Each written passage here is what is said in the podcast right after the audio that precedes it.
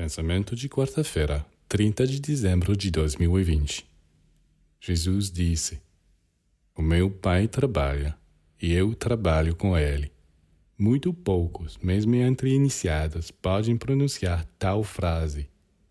Eu estou mexendo, estou lutando, quebro minha cabeça, faço testes infelizes. É tudo o que a maioria dos humanos pode dizer. Só ele é digno de dizer é o trabalho, aquele que conseguiu elevar-se ao Espírito Divino para ser imbuído dele. Por dois mil anos, a profundidade dessa frase ainda não foi explorada. O meu pai trabalha, eu trabalho com ele. Então ela permaneceu assim, inútil, sem sentido. Nem nos perguntamos o que era essa obra de Deus, nem como ele trabalhava, nem porque Jesus se juntou a essa obra.